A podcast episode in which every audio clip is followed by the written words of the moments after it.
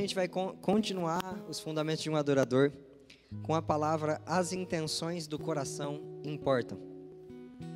Essa foi basicamente a essência da, mais profunda que Jesus colocou em mim, começou a ministrar em mim.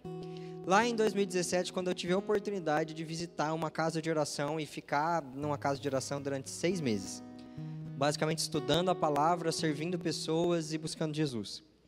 E a hora que eu saí de lá, é, eu precisava, assim, entre aspas, como última tarefa do curso, porque o curso tinha provas, tinha várias coisas, e toda sexta a gente apresentava um devocional. E o último devocional, todo mundo tinha que apresentar, porque nem toda sexta todo mundo apresentava, mas o último todo mundo tinha que apresentar.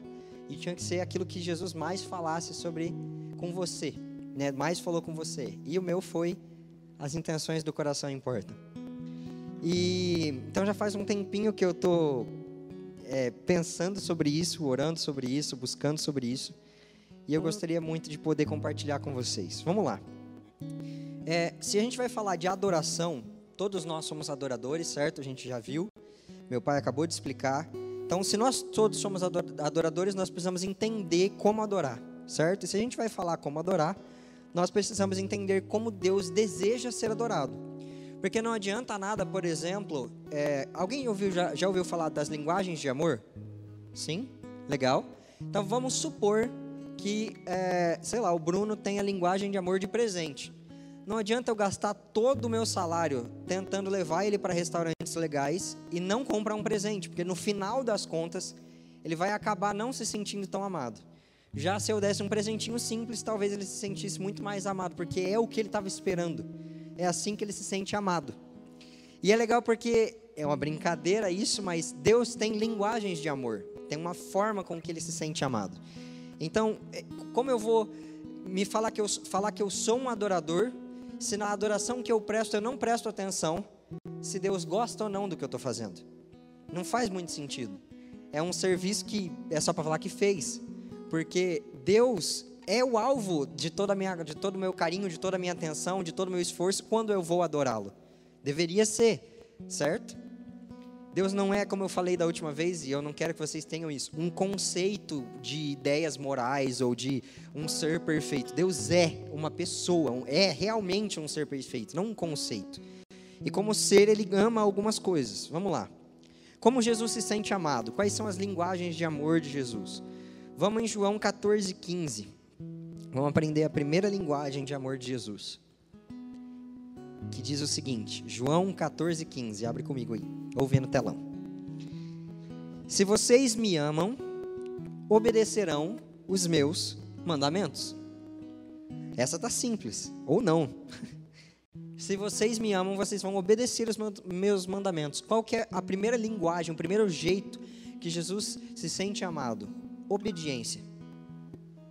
E é muito legal porque a obediência ela não envolve necessariamente sacrifício, sabia? Pode ser que Deus te peça para fazer algo que não é necessariamente sacrificante. Só exige obediência.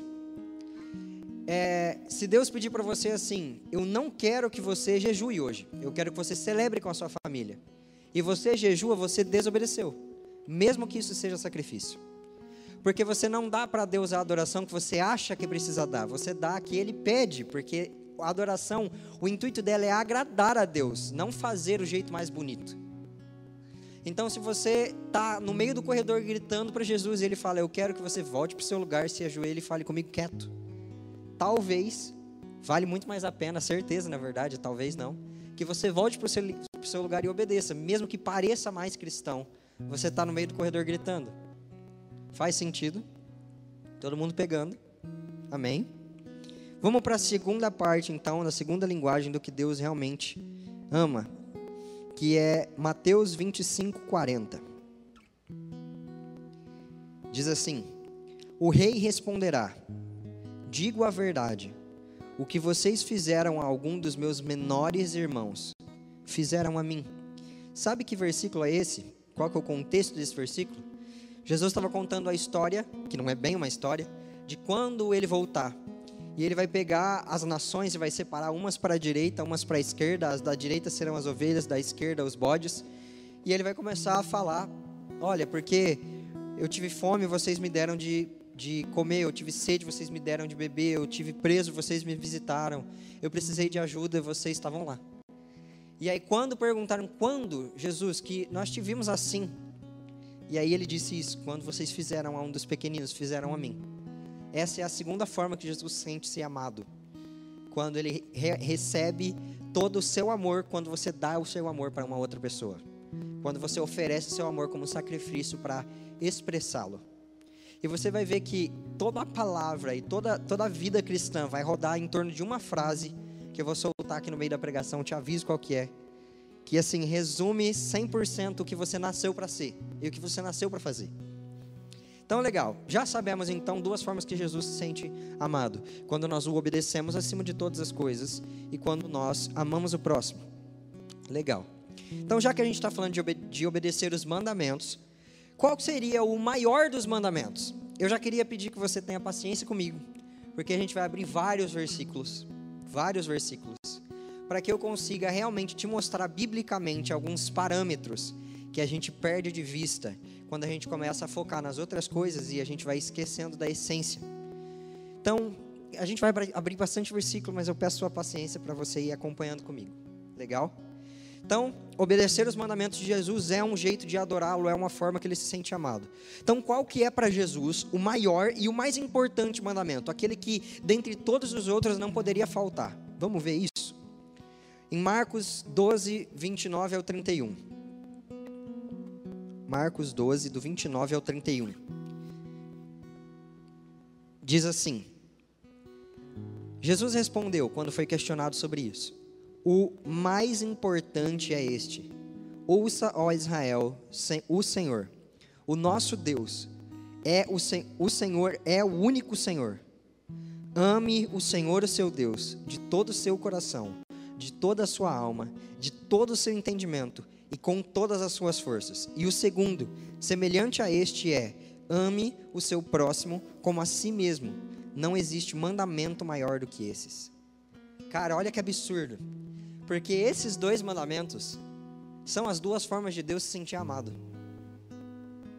Obedeça ao Senhor acima de todas as coisas. Então, obviamente, se você o ama acima de todas as coisas, você não vai deixar de obedecê-lo. Porque se você o ama acima de todas, todas as coisas, o seu objetivo de vida é vê-lo feliz. Quem aqui tem filhos? Você ama seus filhos? Certeza? E qual que é o maior objetivo seu? não é ver seus filhos felizes. Se você ama o Senhor de todo o seu coração, seu maior objetivo de vida é vê-lo feliz, é vê-lo é, realmente sendo agradado. Então, esse, o maior de todos os mandamentos resume as duas formas que Deus se sente amado: amá-lo acima de todas as coisas e obedecê-lo, e amar o próximo, igualmente. Os dois mandamentos são os, são os mais importantes. Só que Jesus ainda eleva o mandamento, porque lá na frente ele diz assim: Amem como eu vos amei. Ele excede ainda mais o mandamento e fala: Não ame como você se amaria, ame como eu te amei. Transceda qualquer padrão de amor que você viu até agora e transpareça quem eu sou para as pessoas. É, só que a gente percebe que muitas vezes a gente não, não ama de todo o coração. Quem aqui já se percebeu não amando de todo o coração Jesus? Amém? Boa noite. Vamos lá de novo. Quem aqui já se, já se percebeu não amando de todo o coração Jesus? Todo mundo. Só que o mais drástico que eu quero te dizer agora é que não amá-lo de todo o coração não é só tipo assim uma sugestão. Ai, me ama de todo o coração. Não amá-lo de todo o coração é o maior dos pecados. Vamos ler comigo o Apocalipse 2, é, versículo 2 ao versículo 5. 2 do 2 ao 5. Jesus aí estava falando com a igreja de Éfeso. E aí ele vem é, trazendo, através de João, uma, uma revelação sobre a igreja de Éfeso e como ela funcionava. E ele diz assim: Conheço as suas obras, o seu trabalho árduo e a sua perseverança. Sei que você não pode, não pode tolerar homens maus, que pôs à prova os que, dizem, os que dizem ser apóstolos, mas não são, e descobriu que eram impostores. Você tem perseverado e suportado sofrimentos por causa do meu nome e não tem desfalecido. Cara, que igreja poderosa. Você concorda comigo? Perseverou, pôs à prova aqueles que não eram apóstolos, descobriu que não eram, tem mantido tudo no lugar certinho, tem feito o melhor do melhor. Não tem como ser melhor que isso. Tem? De assim, de ações, de práticas? Não tem. Perfeito, tem perseverado, tem mantido, tem deixado tudo no lugar. Só que aí Jesus continua: Contra você, porém, eu tenho isso. Você abandonou o seu primeiro amor. Agora lembre-se de onde você caiu e arrependa-se. Pratique as obras que praticava no princípio. Se não se arrepender, eu virei a você e tirarei o seu candelabro do lugar. Traduzindo do que Jesus estava dizendo, seria: Eu tirarei a tua igreja do lugar. Eu moverei a tua igreja para fazer você voltar para o primeiro amor, mas eu não vou deixar como está. Então a gente vê uma igreja que tem o ápice de performance, mas Jesus falou assim: Contra você eu tenho. Você deixou de me amar. E eu prefiro que você volte a fazer as obras que você fazia no começo. Mesmo que sejam mais maturas, mesmo que sejam mais frouxas, mesmo que não sejam tão perfeitas. Mas eram de verdade. Mas eram com amor. Jesus não pede para eles manterem as obras, eles fala: volte a fazer as obras que você fazia no começo. Porque às vezes a gente, tentando manter a, a nossa pose, você vai ver que toda vez que a gente fala de adoração, por que, que toda vez que a gente fala de adoração a gente bate no nosso ego? Porque para para analisar a história de Cristo, só teve dois lugares onde, onde Cristo esteve. Ou Cristo estava no trono da glória, ou Cristo desceu para vir para a cruz. Então, consequentemente, como nós fomos criados à imagem e semelhança de Cristo, ou você, dentro do seu coração, está sentado no trono e governando, e Jesus foi para a cruz, ou você foi para a cruz e Jesus sentou no trono. Não tem um terceiro lugar. Ou você deixou Jesus assumir o controle e você foi para a cruz, ou então ele que está na cruz e você que está sentado no trono. A grande detalhe é que todas as vezes que a gente fala sobre um coração adorador, a gente amaceta a nossa carne. Porque a natureza do meu ser foi feita do pó. Então a minha posição natural é de joelhos. Enquanto Cristo nem sequer foi criado e a sua natureza é ser exaltado. Então, na hora que a gente começa a falar de adoração, tudo que está fora de ordem começa a ser encaixado de novo no lugar. Porque quando o nome de Cristo é exaltado, é isso que acontece. Tudo que está fora do padrão vai entrando nos parâmetros, porque é assim que quando Jesus chega nos lugares, que é isso que começa a acontecer. Então, quando você está vivendo a sua vida e alguém começa a falar, adore ao Senhor, normalmente, se você não está numa vida muito boa, dá uma revertida no seu coração, porque você sabe que não dá para você continuar do trono e adorar a Jesus. Você sabe que ou você se sacrifica de verdade ao Deus verdadeiro, ou você não vai adorá-lo de todo o coração. Você sabe o que está te tirando de Jesus, normalmente. Porque normalmente ele já até pediu. É, se Jesus, por exemplo, e não sei se isso já aconteceu já com você, te pediu alguma coisa que você gosta, eu vou te dar o segredo da vez agora. Não era isso que ele queria. Por exemplo, se Jesus falar assim: Eu quero muito que você pare de jogar bola de quarta. E eu quero que você tire o tempo de bola de quarta para falar comigo. Contar um segredo para você. Jesus não quer estragar seu futebol. Jesus falou assim: Eu quero seu coração. Só que seu coração só tinha futebol. Então, na hora que chegou aos seus ouvidos, você entendeu: Eu quero futebol?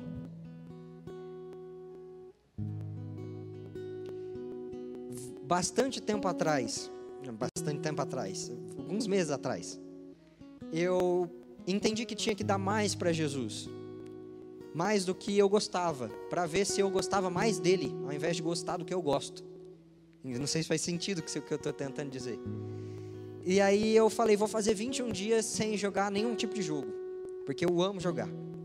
Falei, não vou jogar nada, não vou jogar no celular, não vou jogar no videogame, não vou jogar nada. Para me preparar para a conferência que ia ter. E na conferência Jesus falou assim: Eu quero que você faça um jejum para mim sobre isso sem tempo determinado. Aí eu fiquei, Deus, porque Senhor, aflige meu coração. Mas a verdade é que ele falou assim: Eu quero que você se entregue para mim sem tempo determinado. E eu entendi assim: Eu quero que você perca o videogame por um tempo indeterminado. Mas não era o que ele estava dizendo. Por que, que Jesus gostaria que eu perdesse alguma coisa? Não faz sentido com a natureza de quem ele é. E aí foram oito meses sem jogar nada. E voltei agora, faz, sei lá, uma semana? Nem isso. Você não sabia? Falei pro pai. É, o mais da hora de tudo é que. o mais da hora de tudo é que. Se Jesus pedir de novo, eu faço de novo. Porque. Qual outro sentido teria na vida? Entre ficar entre os meus amores e encontrar um amor de verdade, por que, que eu ficaria com os meus amores, cara? Entre ficar com os meus desejos e me prostrar diante do Rei e viver a sua boa, perfeita e agradável vontade. Por que os meus desejos? Vê se faz sentido Cristo vou ter que voltar para a cruz, porque eu quero me sentir um rei mais uma vez. Isso tem muito cara de capeta, velho. Não tem? É o cão que quer o trono. Eu não quero o trono, eu quero, eu quero o rei. Eu não quero o trono. Não quero ser o rei, eu quero ser amigo do rei. Eu quero conhecer o rei. Eu não preciso do trono. Porque se eu sou amigo do rei, tudo que é do reino é meu também. E eu nem preciso estar no trono. Cara, Jesus deixa muito claro que não era a performance que o atraía, mas era o coração quebrantado. Para para pensar comigo. Moisés, cara, um homem íntegro até o fim. 120 anos viveu, libertou o povo do Egito. Uma das passagens mais simbólicas que Israel já viveu. Escreveu todas as leis que a gente tem, basicamente, no Velho Testamento. Foi o cara que ergueu pela primeira vez o tabernáculo, libertou Israel, como eu falei. O cara que fez fluir a Páscoa, abriu o mar. Caramba! Ele fez um tabernáculo no deserto.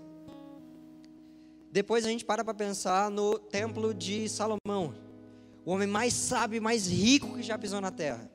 A palavra fala que a prata, na época de Salomão, era comum como as pedras. E nas torres do, do castelo tinha escudos do tamanho de homens feitos de ouro. Imagina o templo de Deus, quantas toneladas não eram de ouro. Dentre esses dois templos, qual que você acha que Jesus escolheu?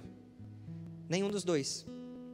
Ele escolheu o tabernáculo de Davi, que era uma tendinha chão de barro, a, a, a arca da aliança no meio e a galera adorando em volta. E dentre todas, todos os tabernáculos que Jesus teve, que foi esses três, o que ele profetizou através de Amós, o que ele disse através de Amós é: Eu reerguerei o, taber, reerguerei o tabernáculo caído de Davi, restaurarei as suas ruínas, farei voltar ao tempo do que era de verdade. Porque, cara, seu ministério, sua vida pode ter muito dinheiro, ou pode ter grandes feitos, se não tiver a essência de um menino que deseja a face de Jesus mais do que qualquer outra coisa, você está fazendo errado. Você está pecando. Porque eu tenho contra ti que abandonaste o teu primeiro amor. É o maior dos mandamentos, cara. Dentre todos o que você poderia fazer que mais agrada a Jesus. Tem uma música do Maverick que simplesmente toca sem fim na, no meu Spotify. Acho que é do Thales também, né, Thales? Nossa, toca até furar o CD se tivesse. Tem uma música deles que fala assim: O que move seu coração? E eles vão perguntando. É uma vida se entregando, então eu dou os meus votos. É, é a canção, então eu dou todas as letras, todas as notas. É, o que, que move seu coração? E no final do, da canção que eles estão fazendo, surge um, um espontâneo, como se Deus estivesse dizendo: e ele fala assim: O que move meu coração é você. Você sem o talento. Você sem a performance. Você quando você é o que eu te chamei para ser. Você não precisa, como eu falei na última palavra, viver para a audiência de outras pessoas. Você não precisa dedicar a sua vida para uma performance, porque Deus não busca pessoas que performam bem. Deus não procura essas pessoas. Deus procura corações quebrantados. Bom, vamos lá, vamos voltar para a essência do que Jesus realmente deseja. Por que que Jesus veio à Terra? Ah, para morrer na cruz. Tá, legal. Mas para que que servia a morte de cruz? Ah, para me libertar das trevas me conectar de volta com Deus. Sim, certo. Mas o ponto principal era conectar de volta com Deus. Porque a cruz era para matar o pecado. Para para pensar comigo. O salário do pecado é a não é mais nada. O salário do pecado não é a fome. O salário do pecado não é a dor. O salário do pecado é a morte. O que me mostra que na arma do pecado só tem uma bala. Aí ele vira para Jesus e fala assim: agora acabou para você. Pá! E o cara ressuscita. Satanás ficou desarmado. É simples assim, só tinha uma bala, ele gastou em Jesus e o cara voltou à vida. Ele venceu a morte. Para isso que serve a, a, a, a, cruz. Porque a única chance que o pecado tinha de te tirar de Jesus, gastou em Jesus e ele anulou. Então aí simplesmente agora você pode chegar sem medo, porque não há chance de morrer quando se chega na presença do rei, porque o que poderia ter te matado, Jesus retirou do caminho. Isso é surreal de da hora. E aí o mais legal ainda é que a gente vê Jesus tendo uma das conversas mais singulares da Bíblia. Porque Jesus, o Filho de Deus, fala através do Espírito Santo com Deus Pai em João 17. Olha que coisa mais louca. Jesus, através do Espírito, conversa com Deus Pai. É literalmente um bate-papo da Trindade em João 17. Eu acho muito louco. E eu gostaria de abrir com você João 17, 24 agora. Depois de tantas coisas que Jesus pediu, de tantas coisas que ele orou, ele vai finalizando a sua oração, como quem sabia que ia morrer daqui a pouco. Eu acho que ia ser uma oração muito sincera se você soubesse que ia ser torturado daqui umas duas horas, né? Eu acho que eu ia orar bem fervorosamente. Ainda mais se eu fosse um homem santo, sem nenhum tipo de pecado, nunca na vida como Jesus foi, eu acho que a oração ia ser bem precisa. E aí ele disse assim: Pai, quero que os que me deste estejam comigo onde eu estou, e que vejam a minha glória, a glória que me deste, porque me amaste antes da criação do mundo. Então, primeiro ponto, quero que estejam comigo onde eu estou. Depois, que vejam a minha glória. E olha o que ele continua dizendo: Pai justo, embora o mundo não te conheça, eu te conheço, e estes sabem que me enviaste. Eu os fiz conhecer o teu nome e continuarei a fazê-lo, a fim de que o amor que tens por mim neles esteja e eu neles esteja. Então ele divide, dá para a gente dividir isso em praticamente três coisas. Eu quero que eles estejam onde eu estou. Primeiro ponto, ele fala assim: Eu quero que eles estejam comigo. Segundo ponto, quero que vejam minha glória. Terceiro ponto, eu os fiz conhecer o amor que você tem por mim. Da hora, né? Legal, três pontos importantes. Vamos para Salmos 27,4, que foi um, um salmo feito por Davi, o homem segundo o coração de Deus. Salmos 27, 4 diz assim: é, Eu não coloquei o versículo, vamos lá. Uma coisa pedi ao Senhor e a procuro, que eu possa viver na casa do Senhor todos os dias da minha vida. Exatamente o que Jesus acabou de dizer, eu quero que eles estejam comigo todos os dias, aonde eu estiver. Depois, para que para contemplar a bondade do Senhor Mesma coisa que Jesus pediu, para que eles possam contemplar a minha glória, para que eles possam contemplar quem eu sou. E depois, e buscar orientação no meu templo. E o que Jesus disse, porque eu os fiz conhecer, ele deu a orientação. Literalmente, o salmo mais, assim, mais específico de Davi sobre um único pedido, sobre um único desejo, sobre aquilo que ele realmente queria, o que é realmente a essência da adoração é exatamente os três pontos que Jesus dizia na sua oração antes de morrer. Exatamente o que ele estava dizendo: Pai, eu quero que as pessoas estejam onde eu estou, vejam quem eu sou e aprendam comigo. É uma oração muito caridosa, não é? Ainda mais porque você vai entender qual que é a graça de ver Jesus, dentre tantas. Essa é a verdadeira essência. Quando Marta chega para Jesus, ele diz assim: Marta, você está atribulada com muitas coisas, mas uma só é necessária. Dentre todas as outras, uma só é necessária. E Maria escolheu a boa parte. Eu queria te dizer, por que você corre que nem louco atrás da parte que é ruim? Sendo que a boa parte era o que você poderia estar buscando, e essa é a única necessária. Se existe uma única necessária, significa que todas as outras são complementares. Essa é a única que realmente precisa. Não tem como uma pessoa amar Jesus de todo o coração e ela não viveu o resto. Não tem como uma pessoa se partir aos pés de Jesus no secreto, chorar amargamente por, e amar Ele de tudo que ele, de tudo que você é. E aí no final das contas você ah, falar não, não consegui obedecer as outras coisas. Não, não vai acontecer isso. Não faz sentido. Não é assim que funciona. E você vai entender por que, que não é assim que funciona. A verdadeira mudança, ela chama contemplação. Vamos recapitular para você entender por que contemplação. Vamos lá. A gente começou entendendo que para sermos bons adoradores, a gente precisa entender como Deus quer ser adorado, certo?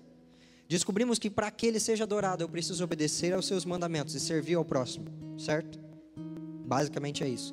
Aí a gente foi ver o maior dos mandamentos, e o maior dos mandamentos falava a mesma coisa, que a gente devia amar a Deus de, todos, de tudo que a gente é, e amar o próximo com tudo que a gente é. Simples assim. Legal. E aí a gente viu que dentre todos os pedidos, o mais importante que você poderia fazer é esses três: estar onde Deus está, contemplar quem Ele é e aprender com quem Ele é. Se você fizer isso, você vai conseguir viver a essência da vida cristã, que é a frase que eu falei para você, que é o seguinte: você nasceu, existe, e quando Jesus voltar, você permanecerá existindo o resto da eternidade por um único motivo, e é o seguinte: para que você o conheça e o faça conhecido. É só para isso. Não existe outro motivo de existência seu. Se existe, esse motivo vai ser banal e você vai se frustrar com ele ali na frente, porque não existe outra razão pelo qual você foi forjado. Você existe para conhecê-lo e fazê-lo conhecido. Porque a vida eterna é esta: que conheçam ao único Deus verdadeiro. E ainda tem outro versículo que diz que a vida eterna é, não é só conhecer, mas prosseguir em conhecer. Para para pensar comigo. O único papel que Adão tinha era se encontrar com Deus todo final de tarde e depois contar para o resto das criaturas criadas como Deus era. Era só isso. Ele se encontrava com Deus e depois saía para cuidar do campo, para nomear os animais, para amar o que Deus tinha feito. Para isso que serve a sua vida. Você se dobra aos pés, aos pés de Jesus no seu secreto e quando você sai de lá, você sai para contar quem as pessoas realmente são no amor de Jesus. Por que, que ele realmente ama as pessoas. Você sai para servir. Primeiro Jesus planta em você enquanto você busca, depois você vai e planta nas pessoas. Primeiro Jesus derrama em você, depois você vive e derrama nas pessoas. Porque Jesus é a maior fonte de tudo. Jesus é a fonte de tudo. Toda a história bíblica, de começo de Gênesis a Apocalipse, remete a um homem, e esse homem não é você. Esse homem é Jesus. Por isso que quando você vai para o seu secreto, o seu secreto não é sobre você. Eu começo meu secreto normalmente assim: Jesus, eu tenho algumas demandas, algumas coisas que eu estou precisando muito. E eu sei que se eu não pedir, eu vai acabar tomando meu coração. Então eu vou te pedir o seguinte: eu quero que você cuide disso, disso e disso para mim. Agora que eu tirei isso do caminho, vamos falar de você? Porque é aí que o negócio começa. Não é sobre o que eu preciso, é sobre o que Ele quer me dar. Porque quando Ele me dá alguma coisa, eu já não preciso de mais nada. É sobre Jesus, cara.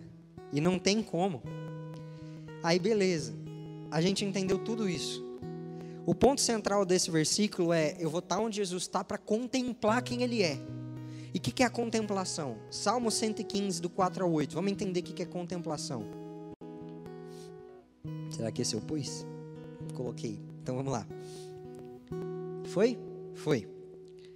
Os ídolos deles é, de, são de prata e de ouro. São feitos por mãos humanas. Têm boca, mas não podem falar. Olhos, mas não podem ver. Têm ouvidos, mas não podem ouvir. Nariz, mas não podem sentir cheiro. Têm mãos, mas nada podem apalpar. apalpar. Têm pés, mas não podem andar. Não emitem som nenhum com a garganta tornam-se iguais a eles aqueles que os fazem e todos os que neles confiam. Olha que absurdo isso. Deus está fazendo um comparativo através do salmista de que existe o Deus verdadeiro e existem os outros deuses. Os outros deuses têm mão, mas não, tem mão, mas não toca, tem pé, mas não anda, tem boca e não fala. Legal.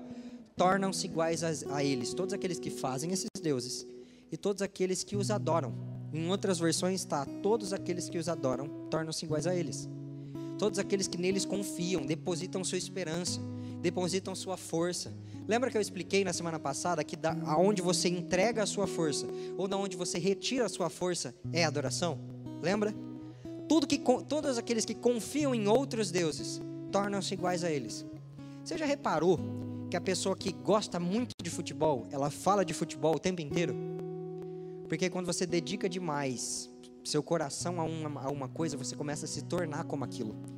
Então, a hora que você abre a boca, só tem futebol, futebol, futebol, futebol. Do que, que você tem falado? Porque a palavra diz que o, a boca fala do que o coração está cheio. Será que você tem falado de trabalho, trabalho, trabalho, trabalho? Quem você tem adorado? Você tem falado de ferida, ferida, ferida, ferida. Quem que você tem adorado? Pelo amor de Deus, cara, se levanta, vai adorar ferida. Nem antigamente a galera fazia isso, para com isso, você é bobo. Vamos embora. A única coisa que podia te, te matar, Jesus já parou. Cara, hora que falarem para você assim, e Jesus? Meu sonho de reação é falar Jesus e começar a escorrer uma lágrima. Porque o nome dele eu quero que evoque em mim as mais profundas sensações de paixão, de amor, de sacrifício, de desejo. Eu quero que perguntem para mim, e Jesus? E eu lembre do pobre, do cego, da viúva, do necessitado. Eu quero que falem para mim, e Jesus? E eu lembre de horas e horas e horas e horas e horas e horas e horas gastas num lugar onde eu realmente encontrei Jesus e eu não estava só ouvindo a falar, ouvindo falar, mas eu estava vendo. Essa foi a grande descoberta de Isaías em Isaías 6. Depois que terminou todo o rolê, ele falou: Cara, eu vi a Deus, vou morrer. Aí ele não morreu. Porque a, a, mensagem era essa: que quem via a Deus ao invés de morrer ficava vivo. Essa era a mensagem do Messias, ele foi um profeta messiânico. Então, a gente entendeu que quando eu deposito a minha confiança, deposito a minha adoração, quando eu adoro a um ser, eu me torno como ele. Pega isso. Quando nós damos tudo para Jesus e o adoramos de coração, nosso ser começa a responder à natureza divina de Jesus e começamos a ser moldados à sua imagem. Vamos ler 2 Coríntios, o último versículo. 2 Coríntios 3,18.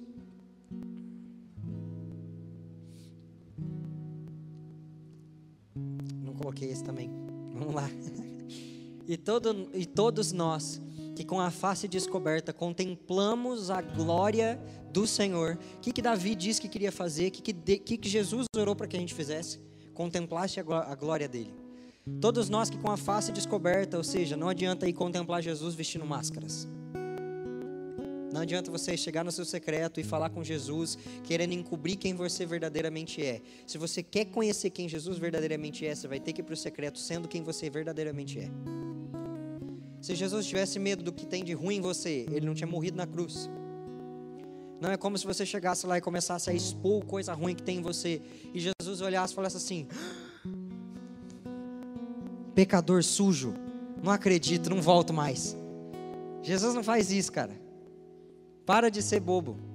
Até parece que o Deus soberano de todas as coisas, o que literalmente cata galáxia, uma galáxia com o dedo e faz assim e troca de lugar, não sabia que você tinha pecado. Larga a mão disso. Você tem que ser você de verdade. Não adianta ficar vestindo máscara. Porque com a face descoberta, se você contemplar a glória do Senhor, segundo a sua imagem, estamos sendo transformados com glória cada vez maior, a qual vem do Senhor, que é Espírito. Significa que todas as vezes que eu dobro o meu joelho e encontro Jesus de verdade, algo na minha natureza é transformada. E de glória cada vez maior eu vou me parecendo com Jesus. Sabe o que isso significa? Significa que todos os pecados que você precisa vencer, você vence adorando. É isso que significa. Porque todas as vezes que você adorar, você vai estar contemplando a Deus. E você vai estar se tornando como Ele. Então você não precisa se matar em sacrifícios que não fazem sentido. O sacrifício que agrada a Deus é um coração contrito e quebrantado. Você não precisa se esforçar para ser um bom líder, ou para ser um, um, bom marido, ou para ser uma boa esposa, ou para ser um bom pai, uma boa mãe, um bom funcionário, porque fica tranquilo, Jesus é o melhor dos pais. O Espírito Santo cuida melhor do que qualquer mãe. Com certeza, Jesus é um ótimo funcionário, eu tenho certeza. Então você não precisa se esforçar para ser alguém que você não é. Você precisa adorar aquele que é, então você vai ser. Você adora ao Cristo que é e você vai se tornando como Ele. Faz sentido isso? Mas Deus me chamou para algo e eu não sei se eu estou capacitado. Cara, então adora. Adora enquanto tiver lágrima, chora. A hora que parar, a hora que secar as lágrimas, continua, continua adorando. Adora e canta e canta e canta até acabar a voz. E a hora que acabar a voz, aprende a falar em libras e continua adorando. Porque Cristo continua sendo digno de você de dar adoração, mesmo que a voz acabe. Tem um cara fantástico chamado Bob Sorge. Ele é o, um dos profetas, basicamente o principal profeta que ajudou a erguer a maior casa de oração do mundo, que é o IHOP. E eu não sei se todo mundo sabe, mas ele tem um problema de garganta. Eu não sei dizer qual que é. Mas a voz dele some direto, ele não consegue mais cantar. E ele cantava antes. E teve um tempo atrás que no meio da busca dele com Jesus, a voz dele voltou 100%. E a esposa dele relatou que ele foi para o piano ficou a tarde inteira adorando Jesus e no final da tarde a voz foi embora. E ele deu cada segundo da voz que tinha voltado para Jesus de volta. É isso que eu falo que é uma adoração de verdade. Senhor bom Deus deu, Senhor bom Deus tirou. Bendito seja o nome do Senhor. Então, quando Jesus te der um trabalho, adore Jesus até o último segundo do seu trabalho. E se Jesus fechar o seu trabalho ali, o Senhor bom Deus deu e o Senhor bom Deus tirou. Você nunca trabalhou pelo dinheiro. Se você é um adorador, você trabalhou para ver a glória de Deus naquele lugar. Se Jesus te chamar para um ministério e depois alguém te tirar do ministério, porque aconteceu qualquer situação, o Senhor bom Deus deu, o Senhor bom Deus tirou. Todo o tempo que você teve ali foi para a glória de Deus. Então, beleza, então tá tudo certo. Não é sobre você é sobre Jesus. E para fechar, é como é para conhecê-lo e para fazê-lo conhecido. Acontece a seguinte transformação, e eu quero que você, eu quero fazer uma analogia para ficar bem claro. E eu fiz isso no Gari, e vai ser engraçado fazer aqui, porque alguém vai precisar tirar o sapato. Alguém tira o sapato para mim? É sério, alguém tira aí o sapato. Esse, esse é muito parecido. Esse pode ser. Vamos lá. É, eu não vou conseguir segurar os dois ao mesmo tempo, mas vai ficar claro. Imagina que esse aqui é Jesus, tá? Então, a gente tem a informação de que Jesus é um sapato. Legal, bacana, interessante. E esse aqui sou eu. Eu também sou um sapato. Então, pelo menos alguma coisa é. Eu não sou uma calça, pelo menos sapato eu sou. Então, alguma coisa está parecida. Mas a hora que eu vou e contemplo a Jesus de verdade, eu começo a perceber que Jesus, ele não, não é preto, ele é branco. E que Jesus, ele não é da Puma, ele é da Nike. E que Jesus, ele tem uma marca diferente do lado, uma marca que eu não tenho. E que o tamanho de Jesus é diferente do meu tamanho. E que o que tem escrito dentro de Jesus é diferente do que tem escrito dentro de mim. E aí a gente começa a ver as diferenças que antes a gente não via. Porque se você só bate o olho numa pessoa, você não consegue conhecer o caráter dela. Então, se você segue a Jesus e o caráter dele é o balizador da sua vida, como que batendo o olho de domingo a domingo, você vai saber como agir. Jesus é o, é o balizador da nossa vida. Se, se ele faz, a gente faz. Se ele não faz, a gente não faz. Se ele gosta, a gente gosta. Se ele não gosta, a gente não gosta. É assim. Se Jesus iria, a gente vai. Se Jesus não iria, a gente não vai. E aí, como eu vou saber se Jesus iria? Se Jesus gosta? Se ele realmente faria desse jeito? Se eu bato o olho nele de domingo a domingo? É, por favor, eu só batendo o olho numa pessoa, eu consigo conhecer o caráter dela? Você consegue? Alguém consegue? Então Jesus está te chamando para contemplar, sabe por quê? Porque contemplar, o significado de contemplação é aquele que para e atentamente observa os detalhes. Faz quanto tempo que você não para para observar atentamente os detalhes de Jesus? Faz quanto tempo que você não fica voltando num único versículo até entender o que Jesus queria dizer de verdade? Ou faz quanto tempo que você não pede para entender a cruz, que é do maior dos atos de Jesus? Esses dias eu pedi, Jesus, eu quero entender a cruz de verdade. Eu não quero saber que você morreu ou que foi para me salvar. Eu quero sentir o que você sentia pelas pessoas quando estava aqui, Porque eu sei que desde quando Jesus veio para a terra, ele, ele sabe que veio para estar na cruz. Você já parou para pensar qual era o coração de Jesus quando ele entrava num lugar e só conseguia curar um? Ou quando ele via uma pessoa, sei lá, se vender ou pecar na frente dele, sabendo que ele era a resposta. Na Bíblia não está escrito quantas noites Jesus chorou por aqueles que realmente precisavam. Menciona algumas. Já parou para pensar nisso? Quantas vezes Jesus viu seus discípulos, os seus discípulos, irem por um caminho que ele sabia que não era o certo e ele mesmo estava tipo, galera, vocês não estão entendendo. Que fazer Israel virar estado de novo, vocês são é meio bobo. Não vim fazer isso, não. Você entende o que eu quero dizer? A nossa ótica tem que estar, tá, cara, focadaça nos detalhes. É nos detalhes. Quando você tem intimidade com uma pessoa, você não sabe o geral dela, você sabe os detalhes. Você sabe o que, que a pessoa fala quando acorda de manhã, ou qual que é o prato favorito dela quando está frio. Tipo, é um, é um detalhe. Você sabe o, o, o tom que ela ronca de noite. É um detalhe que ninguém mais sabe. Mas quem quer aqui saber porções de Jesus que ninguém mais sabe? Amém? Alguém quer saber porções de Jesus? Aleluia. E se Jesus contasse para você algo que nenhum outro homem descobriu até agora, e Jesus falasse: Agora eu quero revelar porque chegou o tempo e vai ser você? Só que, cara, para ser você, você tem que ser como Maria. Que che Jesus chegava em casa, ela sentava aos pés e ficava lá. Fala. Pode falar. Não, eu não tenho nada a falar com o Senhor, não. É o Senhor que vai falar. Pode falar. O, mais, o, gosto, o secreto mais gostoso é o que você entra e fala assim: Jesus, eu não tenho nada para falar para você, não. Eu vim porque eu não vivo sem você. Eu vim porque eu não existo sem você. Então eu não sei o que falar, eu não sei o que pedir. Eu sei que eu preciso de você. Cara, esse aí top. Resumo de toda a palavra. Nós existimos para conhecê-lo e para fazê-lo conhecido. As, intenções das suas atitudes importam. Quando você entra para o secreto, importa por que você vai. Quando você vem para o culto e quando você canta a canção que você está cantando, importa o porquê você está cantando. Faz sentido? Gostaria de pedir que todo mundo ficasse de pé então.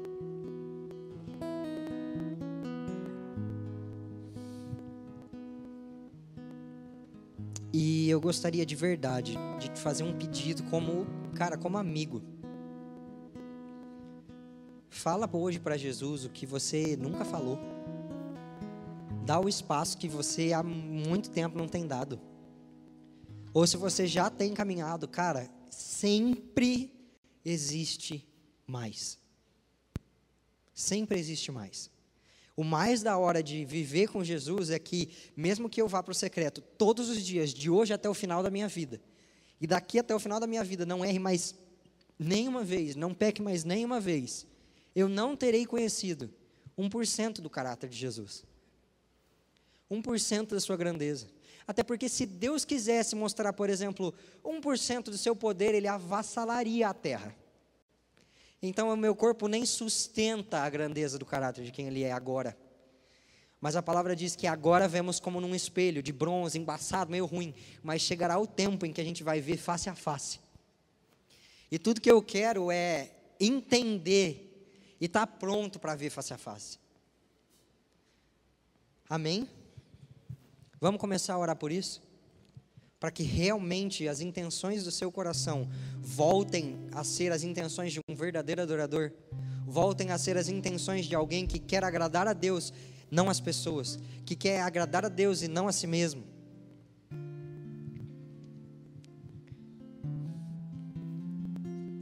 Senhor Jesus, pedimos a Ti, Senhor Jesus, não nos deixa ser o centro da nossa história. Não nos permite, Senhor Jesus, ter olhos para mais nada. Não nos permite, Senhor Jesus, amar qualquer outra coisa além de Ti. Eu sei, Senhor Jesus, que vai exigir de nós prioridade, mas a Tua palavra diz que era para buscar primeiro o Seu reino mesmo. Então nós pedimos, Espírito Santo de Deus, nós dizemos aqui diante de Ti, nós não sabemos orar, nós não sabemos. Como eu saberia falar diante do Rei dos Reis? Nós não sabemos orar, guia as nossas orações agora. Nós não sabemos adorar. Como eu poderia saber exatamente aquilo que o Rei dos Reis deseja de mim? Por isso, Espírito Santo, guia as nossas, a nossa adoração agora. Eu te peço, flui aqui, despedaça os tronos dos outros reis, despedaça, Senhor Jesus, os altares dos outros deuses e ergue para ti um altar vivo e verdadeiro, onde o Senhor possa ser amado com tudo que somos. Restaura em nós, Senhor Jesus, o princípio que o Senhor realmente busca. Aqueles que amam estar na Sua presença, contemplar a Tua glória. Em nome de Jesus, em nome de Jesus, em nome de Jesus. Jesus, Jesus quer ouvir a sua adoração. Jesus quer ouvir o que o seu coração tem a dizer para Ele. O que você realmente sente. Cante agora, não, não palavras escritas, não palavras compostas numa canção. Diz para Jesus o que você realmente sente. Abra os seus sentimentos para Ele agora. Fala, Jesus, eu amo você porque você me amou primeiro. Eu amo você porque você é disparado a coisa mais linda que eu já vi. Eu amo você porque a primeira vez que eu olhei para os teus olhos, aquilo me marcou tanto que até hoje eu não me recuperei. Fala para Jesus o porquê, o porquê você o ama, o porquê você o deseja, o porquê você o precisa. Com as suas palavras, que seja, que seja uma, algo seu, especial seu, que ninguém mais pode dar, só você. Porque Jesus disse que ele habitava em meio aos louvores. E quando nós o exaltamos, ele vem habitar conosco. E o desejo é que, eu, o meu desejo, o seu desejo é que eu quero permanecer habitando com Cristo. Porque a palavra diz que quando chegar o fim, o próprio Deus Pai vem habitar conosco. E eu o adorarei para sempre, para sempre, para sempre, para sempre. E nunca falhará da minha boca outra vez louvor dentre todos os meus arrependimentos, o maior deles é que já aconteceu na minha vida dias em que eu acordei e ao invés de adorar a Jesus, eu me distanciei dele. Mas não vai mais acontecer. Cristo vem tabernacular com o homem, cara. Ei, nunca mais faltarão louvores. Nunca mais faltarão louvores ao Rei dos Reis. Amém, gente. Cara, que você nunca se esqueça porque você realmente existe. É para conhecê-lo, é para fazê-lo conhecido.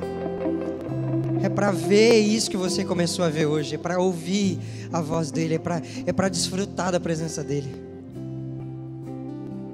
Amém. Eu quero dar uma última chave, que é o seguinte: Todo o nosso período na terra tem um único objetivo, que é treinar os nossos amores. Treinar os nossos amores. Quanto mais você vai para a presença de Jesus, você vai reparar. Você vai começar a ler, a amar ler livros sobre ele. Você vai começar a amar pegar a palavra e se assentar diante dela para aprender. Você vai começar a amar entrar no secreto, mesmo que seja um dia muito difícil você vai começar a ter prazer e a amar isso. Porque seu coração, que amava só o que era do seu interesse, vai começar a ser treinado nos amores de Deus. E você vai reparar que várias vezes a palavra fala, porque eles não amaram a verdade, mas amaram a injustiça porque eles não amaram a mim, mas amaram outros deuses. Só que se o seu coração tiver treinado nos amores certos, hora que, você, hora que Jesus voltar, ele vai encontrar você amando exatamente o que ele ama. Amém?